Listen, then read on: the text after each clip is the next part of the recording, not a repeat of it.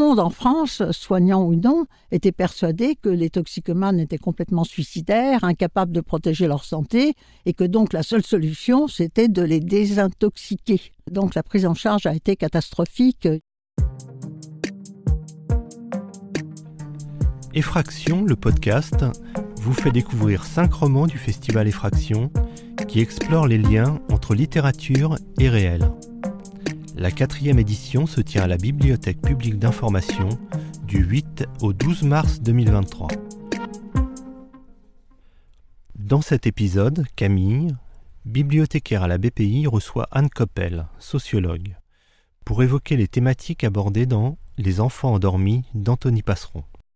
Camille. Les enfants endormis d'Anthony Passeron est un double récit. C'est d'abord une histoire familiale, celle de l'auteur qu'il restitue en se replongeant dans une boîte à chaussures contenant des photos de famille et des films Super 8. Il raconte l'ascension de ses grands-parents, devenus bouchers pendant les Trente Glorieuses dans l'arrière-pays niçois. Cette histoire familiale, c'est aussi et surtout celle qui a conduit son oncle Désiré vers un destin tragique.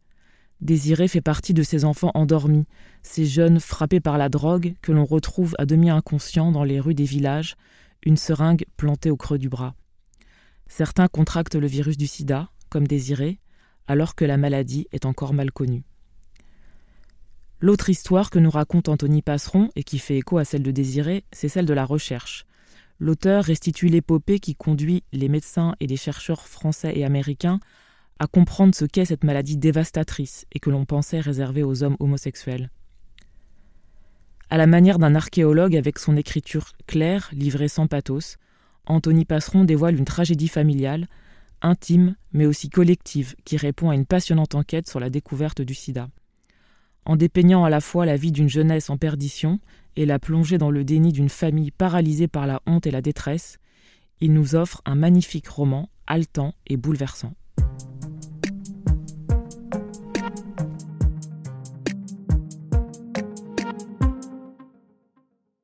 Le roman se passe dans les, au début des années 80. Quelle est la réalité de la consommation de drogue en France euh, à cette époque? Est-ce que vous pouvez nous parler du contexte? Anne Coppel.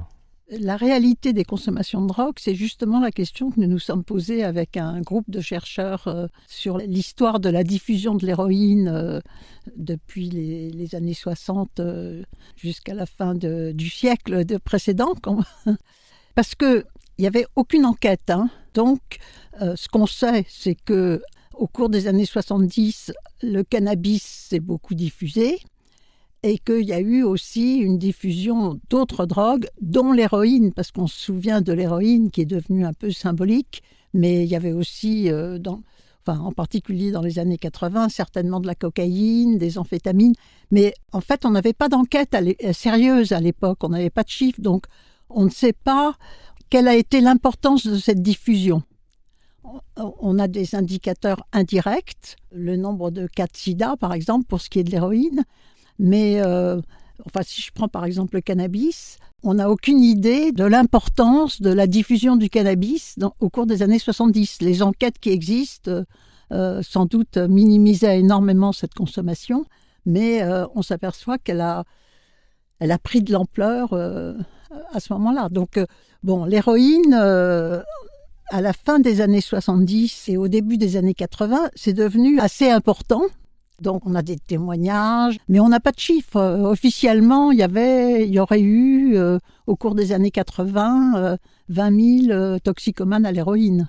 Mais en réalité, euh, certainement plus, comme en témoigne d'ailleurs le livre, parce que le livre parle d'un type de consommation qu'on peut soupçonner compte tenu, je vous dis, le seul indicateur, c'est le nombre de, sida, euh, de la mortalité sida.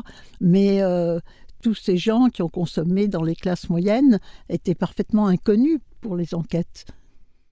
Euh, qui sont les, consommateurs de drogue et, qu'est-ce qu'on sait de, de leur pratique, notamment en termes de risques alors, qui sont les consommateurs de drogue Justement, on connaît par exemple ceux qui étaient euh, les artistes connus, ceux qui fréquentaient les, boîtes euh, au palace. donc ça, c'est connu parce qu'ils ont parlé. Il y a des témoignages. Nous, euh, dans l'enquête que nous avons faite sur euh, euh, la diffusion de l'héroïne, on a beaucoup travaillé sur la, diffusion de la consommation d'héroïne dans les cités. Mais par contre, et c'est là où le, livre est vraiment un témoignage en fait intéressant, mais par contre, on connaît très très mal la diffusion de, de l'héroïne dans les petite ou, grande classe moyenne. Et en réalité, il n'y avait pas seulement, euh, je dirais, les, les noceurs, euh, les, euh, mais il y avait aussi toutes ces petites classes moyennes, petites et grandes d'ailleurs, qui ont été touchées, je dirais, par ce mouvement qui était contre-culturel à l'époque. Hein. Et c'est le cas d'ailleurs de l'oncle de l'écrivain qui, est allé euh, à Amsterdam euh, au tout début des années 80, qui était un peu la, ville euh, symbolique de la consommation de drogue. Alors à quel moment on commence à faire le lien entre la consommation de drogue par injection et la transmission du virus du sida? Alors, du point de vue de la recherche, c'est raconté aussi là-dedans, on pourrait dire 1983, mais c'est même un peu avant. Hein. Donc 1983, il y a quatre groupes qui sont touchés par le, sida les homosexuels, les héroïnomanes, les hémophiles et euh, les haïtiens. Voilà, pour ça on les appelait les 4 H. Donc on, savait très bien. Mais par contre, il y a eu un silence collectif euh, sur euh, la question de la diffusion parmi les injecteurs d'héroïne on n'en parlait pas dans les médias parce qu'on considérait euh, que c'était un problème très minoritaire. Euh, et puis il fallait pas en parler, euh, je dirais, dans les milieux soignants ou chez les journalistes qui se sont interdits d'en parler aussi. c'est que on voulait pas redoubler le stigmate. C'est-à-dire, bon, déjà, les homosexuels, ils ont combattu, mais alors si on rajoute les héroïnomanes, les, toxicomanes, comme on disait à l'époque, là, c'était trop lourd on avait peur des, décidatoriums, donc c'est le silence. C'est pour ça qu'on a appelé ça, nous, euh, la catastrophe invisible. Surtout, n'en parlons pas. Ça a été, euh, pendant toutes les années 80, ça a été euh, la doctrine officielle. Et donc, les usagers eux-mêmes, ceux qui consomment, les consommateurs, les injecteurs, ils étaient prévenus par le bouche à l'oreille, enfin, disons, entre eux. Ça pouvait circuler éventuellement. ça a circulé d'ailleurs l'info, hein. mais à bas bruit contrairement à ce qu'on a fait après dans les années 90, quand on a vraiment voulu lutter. Alors justement, est-ce qu'il y a des, politiques publiques euh, à cette époque pour euh, endiguer la consommation d'héroïne? Endiguer la consommation, on ne sait pas le faire. On ne sait pas le faire pour l'héroïne, on ne sait pas le faire pour la cocaïne, on ne sait pas le faire pour le cannabis. Hein. Donc euh, la seule façon pour endiguer la consommation, euh, c'est euh, lorsque les, consommateurs eux-mêmes, c'est ce qui s'est passé pour l'héroïne à la fin des années 90, ils ont renoncé à cette drogue parce qu'il y avait trop de catastrophes. Donc c'est la réalité des risques et des dommages qui font que les usagers en consomment ou non. Mais donc c'est eux qui régulent en fait. Ce qu'on peut faire au niveau des politiques publiques, c'est faire en sorte que ceux qui consomment aient le moins de risques et surtout le moins de dommages possibles.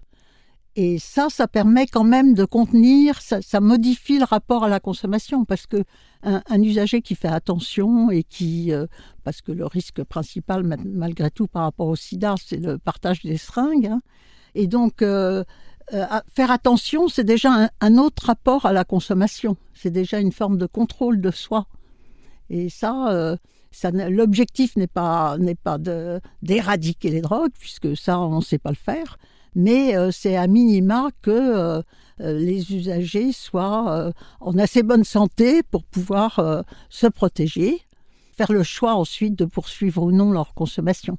Donc, ce qu'on sait, c'est que au moins jusqu'en 1987, où Michel Bardac, qui était ministre de la Santé, a mis les seringues en, vente libre, le, partage des seringues était quasi systématique parce qu'il n'y avait pas d'autre choix. Il n'y avait pas d'accès à la seringue ce qu'on s'est rendu compte quand même, c'est que dès que les seringues ont été en vente libre, tous ceux qui ont eu accès aux seringues ont arrêté d'échanger leurs seringues. Déjà, uniquement parce qu'ils ont entendu le message. Ils se sont dit, ah bah oui, si euh, les pouvoirs publics nous donnent accès aux seringues, c'est que vraiment, c'est une maladie mortelle. Alors qu'est-ce qu'on sait de ces enfants endormis? Est-ce qu'on sait s'ils sont, sont sortis? Est-ce qu'ils sont pris en charge? D'abord, on ne savait pas soigner, c'était une maladie mortelle. Hein. ensuite, beaucoup de, de soignants euh, ont refusé de s'occuper de ces toxicomanes. Tout le monde en France, soignant ou non, était persuadé que les toxicomanes étaient complètement suicidaires, incapables de protéger leur santé, et que donc la seule solution, c'était de les désintoxiquer. Donc la prise en charge a été catastrophique. Moi j'ai fait des enquêtes à l'époque. Euh, il y a eu des gens qui mouraient à la porte des hôpitaux. Il y avait dans les services hospitaliers, vous pouviez lire ici on prend pas de toxicomanes quelles que soient les pathologies euh, physiques, les somatiques, ils étaient renvoyés dans le système de soins spécialisés où la seule réponse, c'était la cure de désintoxication. Donc l'idée de distribuer des seringues, donner accès aux seringues, c'est dire, bon, d'une certaine manière, on accepte que vous consommiez. Et donc les, les injecteurs ont fait la preuve que euh, quand ils étaient menacés par une maladie mortelle, ils ont fait ce qu'il faut pour se protéger. Et d'ailleurs, euh, à la fin des années 90, euh, les toxicomanes à l'héroïne, enfin les injecteurs, disons, ceux qui s'injectent, avaient renoncé à 99% à partager leur seringue. Et donc le, sida, euh, la contamination du sida a complètement chuté. Il y en avait quasiment plus, 1% des contaminations. Donc un résultat formidable et qui prouve que les héroïnomanes ont été capables de se protéger. Mais bon, c'est pas le cas de ceux-là. Hein ceux qui, ont consommé dans l'arrière-pays de Nice et puis dans plein d'autres euh, territoires français, mais ceux-là, ils ont été les victimes en fait en grande partie du déficit d'information et du déficit d'accès aux outils de protection. Et donc, euh, une grande majorité d'entre eux sont, sont morts. Ils sont morts du sida, mais ils sont morts d'overdose, mais ils sont morts de suicide, mais ils sont morts de septicémie. Il y avait plein de causes de, de la mortalité. Et cette mortalité terrifiante, parce que c'est une catastrophe, euh, ça a commencé à changer euh, grâce à Simone Veil. On n'en parle jamais assez, hein, mais il faut remercier Simone Veil qui, en 1994, a pris les mesures d'urgence et euh, a réduit la mortalité, sans doute, en tous les cas les overdoses officielles, de 80% en 4 ans. Donc euh, on peut la remercier, euh, mais peut-être 40 000, 50 000 toxicomanes ont été épargnés avec la politique mise en place par Simone Veil, dont personne ne parle. Ça aussi, c'est, c'est un secret quasiment. Et qui consistait en quoi? Bah, Qui consistait à l'accès aux seringues, principalement, mais après avec euh, des accueils sans exiger de désintoxication, avec l'accès à l'hôpital, avec des réseaux ville-hôpital, avec des médecins de ville et des médecins hospitaliers euh, qui ont ouvert les portes de l'hôpital, et puis surtout avec les traitements de substitution hein, qui, ont été indispensables pour, euh, pour ceux qui consommaient, qui ne pouvaient pas s'arrêter. Bon, il y en a qui ont pu s'arrêter, bien sûr, mais ceux qui n'arrivaient pas à s'arrêter ou qui ne voulaient pas, enfin peu importe, euh, ont pu soigner leur, leur pathologie. Et puis il y a eu aussi l'arrivée des, des, traitements efficace dans le sida. Mais euh, je pense que sans les traitements de substitution, euh, la, majorité d'entre eux n'auraient pas eu accès à, l'hôpital. Ils étaient exclus des services hospitaliers, en fait. Alors, à quoi, ressemble la consommation de drogue aujourd'hui? Qu'est-ce qui a changé? Euh, depuis l'époque qui est décrite par Anthony Passon Ça a changé. c'est pas du tout le même rapport aux drogues, c'est pas du tout les mêmes drogues les junkies à l'héroïne tels qu'on pouvait les voir dans les années 80, hein, à l'île au Chalon, dans les squats et tout ça, c'est-à-dire le, le junkie à l'héroïne, ça a complètement disparu. Euh, il y a toujours des gens qui en consomment, mais ils sont invisibles euh, grâce en partie au traitement de méthadone et subutex qui font que euh, bon ben ils sont pas en manque et et donc ça va plutôt pour eux. Et puis c'est plus trop à la mode. Ce qui est à la mode, c'est d'abord toutes les drogues récréatives, euh, euh, l'ecstasy, euh, toutes les drogues de synthèse. De toute façon, il y en a plein qu'on ne connaît pas. Hein. Il y a beaucoup plus de, de consommateurs de drogue aujourd'hui qu'hier. Mais il y a beaucoup moins de problèmes quand même, parce que aussi les usagers actuels, les consommateurs actuels, se renseignent. Ils cherchent à savoir parce que c'est tous ces nouveaux produits, ils, sollicitent euh, l'expérience d'autres consommateurs, hein, ils, échangent entre eux, et puis ils font aussi appel, quand c'est possible, euh, aux scientifiques compétents ou aux addictologues, donc ils se renseignent sur les produits, ils veulent savoir quelle dose, quelle posologie, quelle fréquence, quels sont les risques et dommages. Bon, bien sûr, il y a toujours des gens qui abusent, hein, mais euh, c'est pas, je dirais, en milieu festif, en général, les usagers font attention. Ils n'ont pas l'intention de consacrer toute leur vie à consommer des drogues, comme pouvait le faire un, junkie à l'héroïne. Euh, c'est festif, donc euh, c'est réservé à la fête. Et puis après, ils veulent bien continuer à vivre leur vie euh, normale. Donc, donc c'est un tout autre rapport au produit, en fait.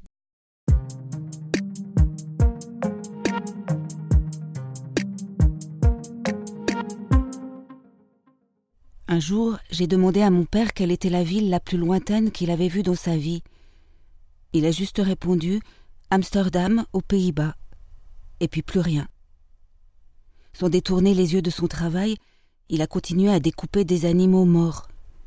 Il avait du sang jusque sur le visage. Quand j'ai voulu connaître la raison de ce voyage, j'ai cru voir sa mâchoire se crisper. Était-ce l'articulation d'une pièce de veau qui refusait de céder ou ma question qui l'agaçait Je ne comprenais pas. Après un craquement sec et un soupir, il a enfin répondu Pour aller chercher ce gros con de désiré.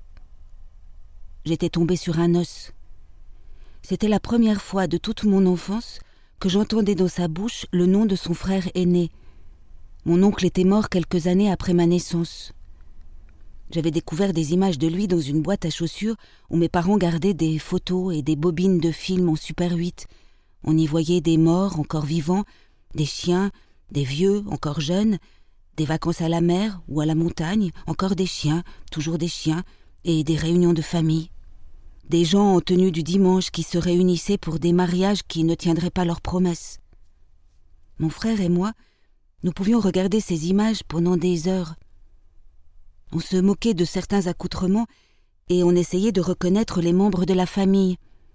Notre mère finissait par nous dire de tout ranger comme si ses souvenirs la mettaient mal à l'aise. J'avais des milliers d'autres questions à poser à mon père, de très simples comme pour aller à Amsterdam, il faut tourner à gauche ou à droite après la place de l'église. D'autres, plus difficiles. Je voulais savoir pourquoi. Pourquoi, lui qui n'avait jamais quitté le village, il avait traversé toute l'Europe à la recherche de son frère. Mais à peine avait-il ouvert une brèche dans son réservoir de chagrin et de colère qu'il s'est empressé de la refermer pour ne pas en mettre partout.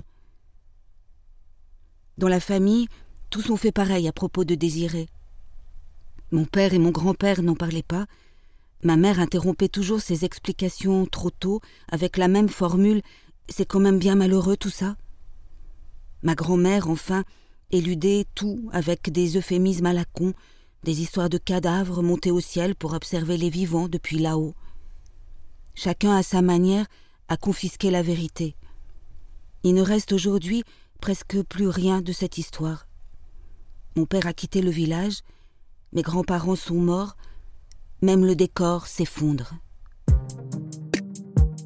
Cet épisode a été préparé par Camille Delon. Merci aux éditions Globe. Lecture par Caroline Girard. Réalisation Michel Bourzex et Gilles Dégis. Musique Thomas Boulard. Ce podcast a été produit par Balise, le magazine de la Bibliothèque publique d'information. Vous pouvez écouter tous les épisodes sur balise.bpi.fr et sur les plateformes de podcast habituelles.